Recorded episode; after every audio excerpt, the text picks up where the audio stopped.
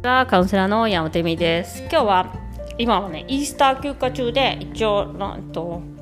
イタリアはねロックダウンしてますね。軽い。でロックダウン中は一応外に出ちゃいけないとか、まあ、お店が休みになったりしてでもご飯、えっと、スースーパーとかねそういうのが開いていてあのイタリアでまあ、そんなにみんな大変ですね。大変ですね。って言うんですけど私全然あのちょっとコロナの大変さが分かってなくて。私は大変じゃないんですけどあのスーパーとかもねあの足りないものとかもなかったことがないくらい結構ちゃんとしてるなというかあんまり困んなかったんですよね、まあ、仕事がねあのある人っていうかお店を持ってる人とかやっぱりそういう意味では経済的には皆さん大変な人もいたと思うしあと子供がねかわいそうですね学校行けないから。お友達に会えないとかそういうのはあるんですけどね、あのー、今はイースターでですね。イースター休暇があったりとかしてますが、えー、っとそうですね。金土日とイースター休暇です。で今日はですねああなんかアンガーコントロールとかエモーションコントロールみたいな感情について。これ散々も話をしているような気もするんですけどもう一度おさらいというか。うん、感情はいい悪いいい悪いもないとかアンガーコントロールっていうのはすごい大切だとかじゃあいい悪いんじゃんみたいな、あのー、感じがあるんですけどうんこれねあのやってて私がすごいカウンセリングをやってて分かるのが実際はねその切れちゃうっていうのもすごい問題なんですけど切れちゃう理由ってやっぱり自分のことを分かってくれてないって思うことが理由が多くて怖い。あと恐怖なんですよね。相手が何かをしてくるんじゃないかっていう恐怖なんです。防御なんですよね。その怒っちゃうっていうのは。でやっぱり本当のことが見えてないっていうことが多いんですけどだからどっちかに、えっと、私は行くんじゃないかなって。2種類の人がいるんじゃないかなと思います。学ぶことは2つあってそのすぐ切れちゃう人とかたまに切れちゃう人いるじゃないですか。うちの旦那とかもたまに切れるんですけどよくわかんないんだけど何ていうの？そういう文化に育っちゃったりとかするとですね切れてもいいんだっていうの。なんか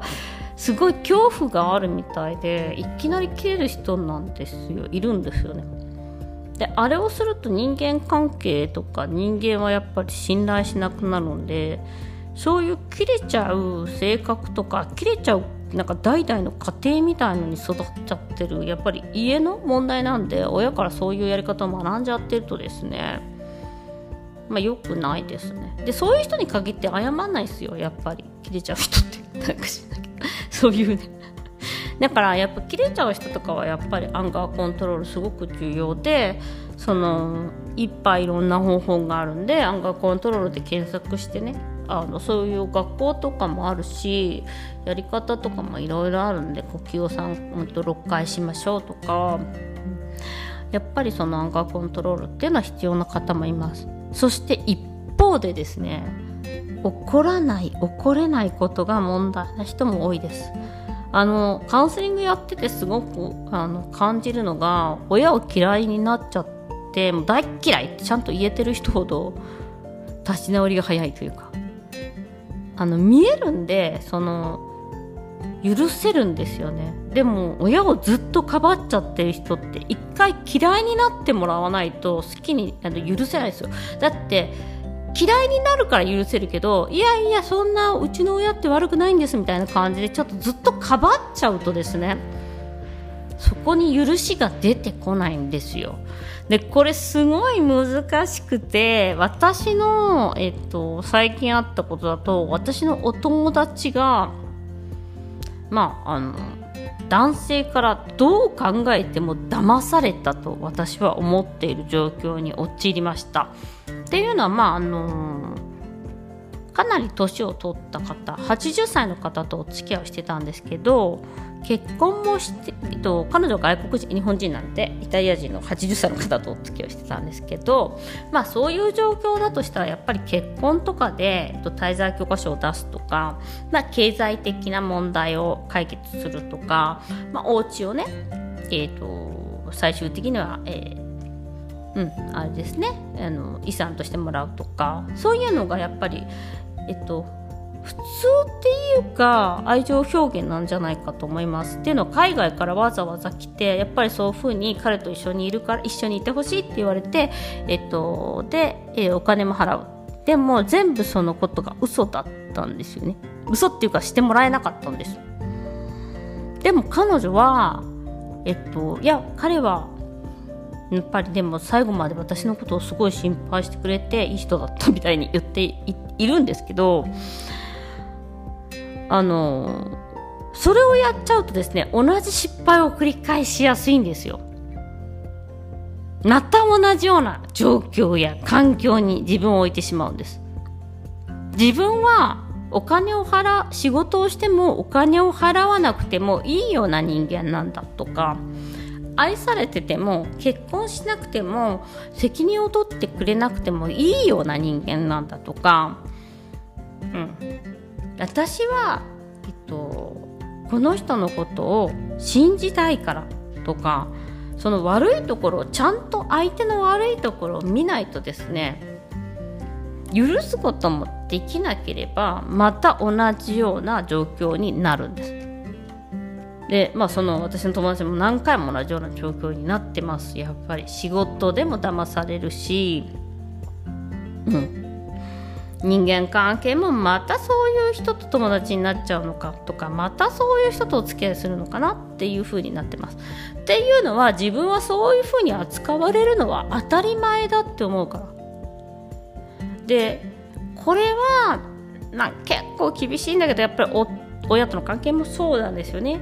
もちろんイナチャイルドも関係しています。でもイナーチャイルドがあってもですねやっぱり一度親のことをね嫌ったり憎んだりしてそこから立ち直ることができるとですねそれはその人の財産になるしそういうことはもう二度と起こらないんですよね。基本そういう人と出会わなくなるんですよ。やっぱ波長っていうか自分がそういう状況になんないから。でも自分をそういうふうに、えっと、ちゃんと、えっと、嫌いになってちゃんと怒って感情その怒りっていう感情を認めてそしてちゃんと許すことができるとですねそこには人間的成長もあるんでやっぱり人生はうまくその経験っていうのがプラスになることしかないんです本当に。だから感謝できるんですよ。親のおかげで嫌な人に出会わなくなっちゃったりとかするしあの同じトラブルは絶対起こない。ただそこでいやいやでもうちの親はああだしって言ったらまた同じような人と結婚したりとかしてます。ということでやっぱ一回そのやっぱり憎み切るというか怒りをちゃんと認めてで怒れないんですよ、えー、でもそうもう諦めちゃってるんですね。ちょっと疲れちゃってるからやっぱりずっとそういう親の。で親の言うこと聞かなきゃだめじゃないですかみたいな。諦めちゃってるんですけど一回もうこれ反抗期がない人とかも問題ないですけどやっぱり一回ちゃんと怒らないとダメですね。でそこからやっぱりなんでアンカーコントロールしすぎちゃってるみたいな怒ることさえもできてないみたいな人もいます。なんであの逆に言えば怒りとかの方が無気力よりはいいんですよ。やっぱこれねあのエイブラファムも言ってますけど。なんで怒りえ漫画コントロールその人に対して、えっと、怒りをぶつけてしまうのはいけないんですけど自分が怒り自分が不当に扱われる時の怒りっていうのは気づかないためです。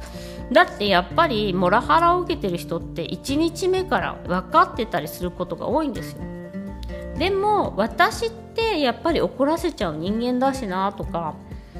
でもこうこう試してみないと分かんない人が 1, 1秒で分かるよそんな怒鳴ってくる。最初の最初から怒鳴ったり無視したり暴力を振るってくる人って分かるよ。だからそれをずっと許し続けちゃう相手を許し続けちゃう自分をリフリスペクトできない自分を尊重できないっていうことの方が問題でそういう人と付き合いがち。で続けがちででまたあの人は許してくれない。いや謝ってくれないとか。違う違う。自分で切る勇気持たないと。だってそんな風に扱ってくれる来る人1秒で切ればいいんだから。逃げればいいんだしその家から。っていうことであのやっぱりその怒りっていうこともねアンガーコントロールだけじゃなくて、まあ、本当に複雑で怒りも重要だなと思いますね。ということで今日は長くなりましたけどご視聴ありがとうございます。